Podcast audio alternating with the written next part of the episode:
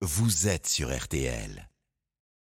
En ce début de semaine, semaine décisive pour la réforme des retraites, eh bien l'Assemblée nationale est en ébullition autour du sujet du 49.3. L'arme constitutionnelle, synonyme d'un passage en force euh, du gouvernement sur ce texte très contesté. Marine Le Pen en a parlé euh, tout à l'heure lors d'une conférence de presse. Je trouve que l'utilisation du 49.3 serait une démonstration tellement flagrante de l'échec euh, de ce gouvernement que je ne suis pas sûr qu'ils aillent jusque-là. Mais je ne suis pas sûr non plus qu'ils aient la possibilité d'échapper à ce 49 ce qui prouve que quand un dossier est mal ficelé dès le départ, il le reste en général euh, jusqu'à la fin. Bonsoir Marie-Bénédicte Allaire. Bonsoir. Du service politique de RTL. Alors le gouvernement euh, claironne sur euh, tous les toits qu'il ne veut pas utiliser le 49.3. Pourquoi est-ce qu'il dit ça le gouvernement? Bah Parce qu'une majorité de Français ne veut pas de cette réforme et que le 49.3 serait considéré comme un passage en force par les opposants. Le gouvernement a donc besoin de ce vote sur un texte qui est une pierre angulaire du second quinquennat. Alors le gouvernement dit on ne veut pas utiliser le 49.3. Pour autant,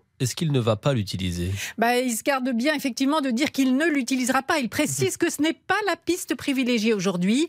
Il va tout faire pour l'éviter, mais le compte n'y est pas, d'autant qu'une petite dizaine de macronistes traînent des pieds. Il manque donc à ce stade entre 40 et 50 voix pour que le texte soit adopté. Mais le gouvernement, il peut quand même compter sur les voix de la droite? Bah oui, effectivement, il espère compter sur les voix de la droite, sauf que sur la soixantaine de députés LR, une moitié ou a décidé de voter contre ou se fait prier. La droite obtenu beaucoup de concessions du gouvernement, mais elle continue de le faire courir pour essayer d'en obtenir plus. C'est de bonne guerre. Mais le chemin de croix d'Elisabeth Borne n'est pas encore terminé. Marie-Bénédicte l'air du service politique de RTL.